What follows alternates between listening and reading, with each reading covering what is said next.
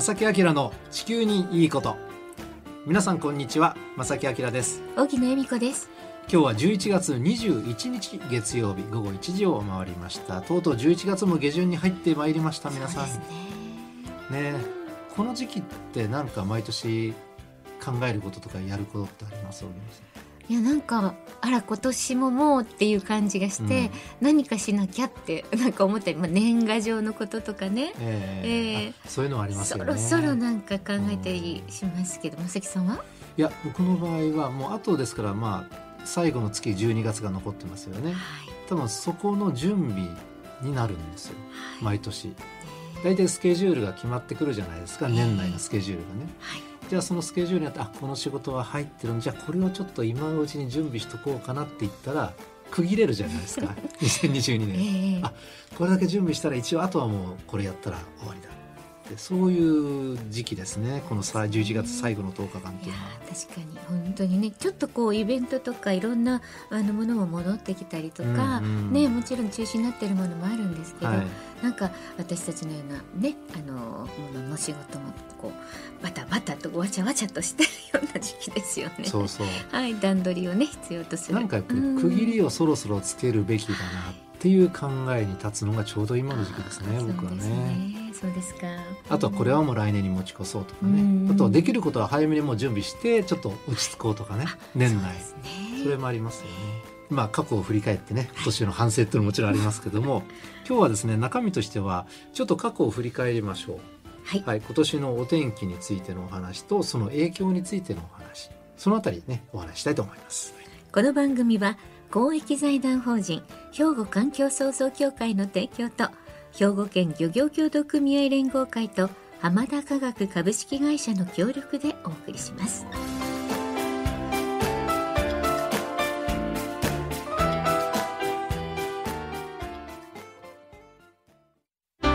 兵庫環境創造協会は地球環境の創造と保全に取り組み今年で創立50周年今年兵庫カーボンニュートラルセンターを設置し脱炭素社会のさらなる推進に取り組んでいきます。皆様と共に時代につなぐ環境適合型社会の実現を目指して兵庫環境創造協会。瀬戸内海日本海という広大な水産地を持つ兵庫県。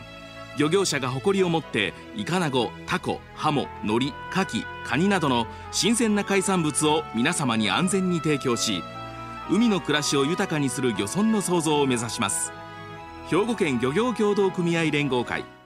お父さん何してえ店で使ってた揚げ油捨ててるけど。るんもったいな。油ってリサイクルしてハンドソープにできるねんで。油がハンドソープに？浜田科学ってとこに頼んで回収に来てもらい？SDGs や。使用済みの天ぷら油をリサイクルで再び資源に。さて皆さんここでね今年のお天気ちょっと振り返りたいと思います。よろしくお願いします。はい、台風について、台風についうん、て、今年の台風シーズンを振り返りましょう。はい。あの今年はですね合計23個の台風が発生しました。いや本当に多かったですよね。うん、まだこれから発生する可能性もないことはないんですけどもね。そうなんですか？はい、今までは23個でね月別に見ますとはい。4月と6月と7月にそれぞれ2個ずつ発生しています8月5個発生、うんそして9月は7個発生しました、はい。うん。で10月は5個と。これで合計23個なわけなんですけども、はい。昨年のこのシーズンって台風22個発生なんですね。でね平年はっていうと25.1個。なので先ほど荻野さん多かったですねっていう実感ね、ええ同じですけども、ええ。平年に比べると2個ほど少なかったんです。そういうことになるんですね。うん、2年連続で平年よりも台風の数は少なめだったんですね。そうなんですか。そうであの上陸した台風、ええうん、はですね3つありました。なかなか思い出せないでしょいくつだったとかどんなんだったかっていうのは忘れがちになるそうそう時期ですね。この被害はどの台風だったかなとか、はいはいいつだったかなっていうのはあの僕天気予報仕事してますが、はいそれでもやっぱりねこんがらがることがあってまさきさんでもそうですか？はい、でまあこうやって整理するわけなんですが、ええ上陸した台風合計3つうん7月と8月と9月に1つずつえ上陸しました。はい。で幸い近畿地方に上陸した台風はありません。う、ん、そうですね。なのであんまりこうピンとこない方も多いかあなと思いますしれないですね。あれ今年台風シーズン穏やかだったなって思ってらっしゃる方も多いと思いますが。比較的近畿はね、そうですうね。ん、ただね、はい。特に今年は九州に2つ台風台風が上陸しています、はい、そうですよね。はい。えーこの最初の台風の時にあの最近よく天気予報でも出てくる線状降水帯が発生して集中豪雨をもたらし、はいまあ、床上浸水などの被害がだいぶ出てしまったんです。もうこの言葉をよく耳にしました。台風はだから来た時はすごいのが来てええもうしっかりと残念ながら被害をもたらしてしまったということなんですよね。そうですね。でですね特に今年は日本の南海上から南西諸島付近の海水温が異常に高くて、うんえこれ海水温高いと台風がある程度の勢力保ってしまうのでええそのある程度の勢力を保ったまま日本付近を通過していったという特徴があります。なんか停滞も長かったように思いますしね。そうそう停滞してねぐずぐず海上でねあの沖縄の南でぐずぐずしていた台風もありましたよね。ええはい。でねこれ一般的にですが台風ってこれ覚えておくと一つの目安になります。はい。台風というのは海水温がだいたい27度以上のところにある間は衰えません、衰えない。うん、弱まらないうん。27度が境目というふうに言われていまあす。そうなんですね。で気象庁が持っているホームページにね海水温のその絵もちゃんと見ることができるのでねあそうなんですあの次の台風シーズンとかね、はいあの照らし合わせてください台風の位置と海水温かりました。27度以上になると台風は衰えません。うん。で今年はですね日本の南海上から南西諸島付近の海水温がなんと30度以上もあった時期がずっとあったので勢力の強い台風が来てしまったんですね。そういうことがあったんですね。まあ、その海水温を上げる要素っていろいろありますけれども当ええ然地球全体の温度が上がっている、はいまあ、地球温暖化これももちろん原因の一つと言ってもいいでしょうね。台風は強いままやってくるとやっぱり大きな被害が出てしまいますけれどもええ実はね台風っていうのは実はいろんな役割があります。役割がある。うん、はい。デメリットもあありますしはい。メリットもあります。はい。デメリットの方は皆さんご存知大雨とか高潮とか暴風をもたらしてしまいます。はい。で僕たちの生活に大きな影響を与えてしまいますね。ね。でもねメリットがしっかりあります。はい。で大きく分けると2つあるんですね。で1つは水資源としての台風の存在ですよね。はい。夏の間渇水傾向だったとしても、ね、カラカラ状態だったとしても、うん台風一つによる雨だけで一気に水不足が解消されることこれは実はよくあります。これも大切なことですね。そう台風一個でもう本当にね夏の水不足が解消してしまうことっていうのは本当によくあるんですね。メリットもあるんだ。それからもう一つの台風の大きなメリットですがはい。海をかき混ぜることによる生態系の維持これも大事ですよね。これも大事なんですね。詳しくは後半にお話してここで一曲お届けします。はい。え今日は前半台風のお話をねずっとさせていただいてますが、ええ台風は、え今年は3つ上陸、えーそのうち2つが九州方面に行ってしまったと、大きな被害が出たと。ねで台風が強いままやっていってしまったので、えーまあ、被害大きくなったえ。と大きかったですよね。台風の強さを秘めるのは海水の温度ですよ、うん。27度が境目になりますこれちょっとチェックしないとチェックしといてくださいね27度以上だったら台風は衰えることはまずないですねもうそれちょっと怖いですけれどもねあの大事なことでちゃんと分かっていたら対処もできるっていうことですよね。そうですねはい。でそのあ暖かい海水温特に今年はもう30度以上あったのでね、うん異常なくらいの海水温の高さだったんですね。はい。でまあこれによって大雨になってしまったりとか、うんそれから台風って気圧の低いね低気圧の非常に強いやつですから、はい。えー海水面が上がって高潮を引き起こしたりとか、ええもちろん暴風をもたらしたりとかねはい。いろんな悪い面があります悪い影響を僕たちに与えてしまうんですが、はい。実はその台風のメリットっていうのもありますよ、うん。というお話を少しだけ前半しました。はい。で一つは水資源としての台風の役割、大切ですよね。これ大きいです。うん。台風一つでえー渇水状態一気に解消する可能性が出てきてそれは何回も過去ありました、はい。それからもう一つはあの季節を進めるっていうね、うん。そういう役割もありますがもう一つの大きなメリットとして海をかき混ぜることによる生態系の維持ねえこれ本当前にも教えてもらったことあるんですけど、うん。あの正樹さんからねそれ、はい。お話しいただいた時に改めて思うけどすごく大切なことも台風は役割としてあるんですよね。そうなんですね。ねでもう少し具体的にお話ししますとね、あの今年の最初に上陸した台風4号これ南西諸島から、えー北上して九州の西の海上を進んでいったものなんですが、ええまあ、その時海水温はね確かにさっきお話した通り30度以上あったんですよ。高いですよね。うん、それがこの台風4号が去ってしまった後しばらく経ってからの海水温の観測データを見ると26度ぐらいに下がっていました。そんなに下がってるんですか？そうこれがだから台風があの海水をね上の方にある、えー水面に近いところに海水とそこの冷たいのをかき混ぜて温度を下げたっていうことなんですね。ああそれじゃあとっても生態系にも影響することですからね。うん、台風が海水をかき混ぜてくれたおかげで、その後その付近を通過した台風も海水温が下がったので、うんあまり勢力が実は強まることはなかったんですよ。ああよかった。そうだからいろんな役割が実は台風にはあるんですね。んですね。うんあまり上がりすぎてしまった海水温を下げてくれるという重要な役割が台風にあります。はい。なのでそれによって生態系が維持できているっていう一面があるんですが、はい。実はですねちょっとあの残念な報告が環境省の方から実はありましてえ何ですか？台風って海をかき混ぜてくれるってね生態系にいい面がありますよって言いましたがはい。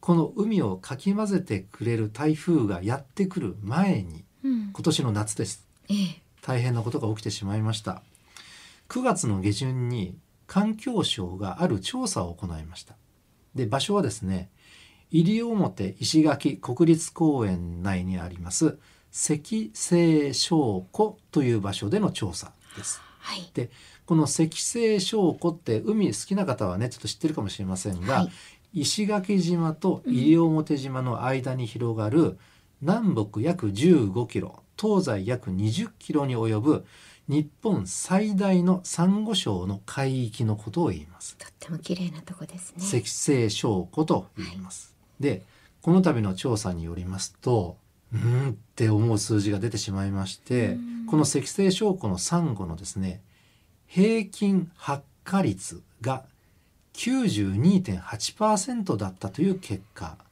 報告がありました。これは悲しいですね。サンゴの発火うんこれはもうサンゴがほとんど瀕死の状態になっていることなんですがはい。この発火率が92.8%だと。もうほとんどじゃないですか。でサンゴの90%以上が瀕死の状態だっていうことなんですえね。